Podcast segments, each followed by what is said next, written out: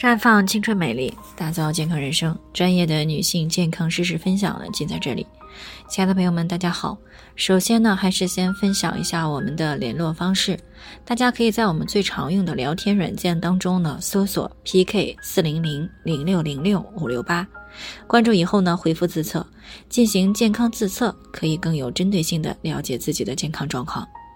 接下来呢，开始我们今天的健康主题：备孕期到底能不能够减肥？昨天呢，有会员朋友呢过来咨询，说自己呢正在备孕小老虎，但是呢自己的身高呢是一米五五，而体重呢啊是一百一十五斤，所以呢她想减十斤，但是呢她的老公、她的婆婆还有她的妈妈都不让她减，说瘦了不好生养。但是呢，她觉得她现在呢还是有些胖的，到怀孕了可能会胖得更厉害，所以呢，她现在心里呢十分的矛盾，不知道备孕期间到底能不能够减肥，如果真的减肥了，会不会影响她要孩子？那关于这个问题呢，相信有不少体重超标的女性朋友呢，在备孕的时候呢都有过这样的经历。其实呢，备孕期到底能不能够减肥是分具体情况的，这和备孕时的体重是有关的。那在事实上呢，无论是过重还是过瘦，都是会对怀孕有一定影响的。那如果体重严重超标，那么就容易因为脂肪超标而出现胰岛素抵抗，进而呢影响决定生育的下丘脑、垂体、卵巢、子宫这条内分泌轴，会出现月经不调、不排卵的问题。那么这些呢是可以直接影响到怀孕的。那即使怀孕了，也可能会诱发妊娠期的高血压、高血糖等问题，啊，而且呢还特别容易流产。所以呢，一般建议呢，体重严重超标的女性呢，在要孩子之前，哪怕月经是规律的来，但是也要建议通过科学的减肥方式，把体重呢减到正常的标准以后，再考虑备孕。那相反的，如果体重过瘦，不管是减肥减的，还是因为脾胃功能不足、消耗过大造成的，那么大多数呢都存在着气血不足的问题。而女性呢本身是以血为本，身体的每个部位呢都少不了气血的濡养。那么一旦气血不足的情况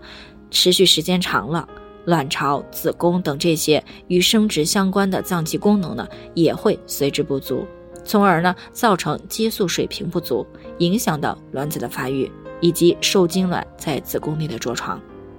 那这个时候呢，就降低了受孕的概率，即使怀孕了，也容易出现早产或者是流产的情况。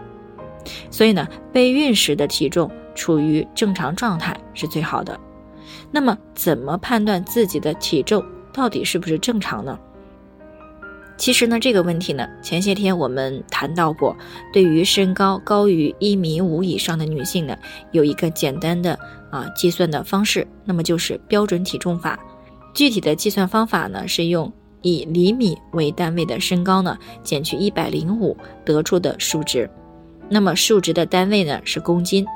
那如果说实际体重呢比标准体重重了百分之十，那么就是超重了；超过百分之二十呢，就是肥胖。那么以这位会员朋友的情况举例来说呢，他身高一五五啊，减去一百零五呢，得到的数值是五十公斤。那么也就是说，他的标准体重是五十公斤，而他的实际体重呢是五十七点五公斤。那么五十七点五减去个五十呢，得到了七点五。那七点五呢除以标准体重呢，那么得出百分之十五的数值。也就是说，实际体重比标准体重高了百分之十五，那么是属于超重范围的。那这个时候呢，如果利用科学的减肥方法，适当的减个五到八斤，其实还是有利于怀孕生孩子的。所以呢，在这个备孕期间，到底能不能够减肥，是与自身的身高、体重这些情况有关的。那么，对于体重在正常范围以内的备孕女性呢，切记不要盲目的减肥，尤其是不要用不科学的方法去减肥，否则的话是会影响到要孩子的。那以上呢就是我们今天的健康分享，有任何疑惑的都可以联系我们，我们会对您的情况呢做出专业的评估，并且给出个性化的指导意见。最后呢，还是希望大家都能够健康美丽常相伴。我们明天再见。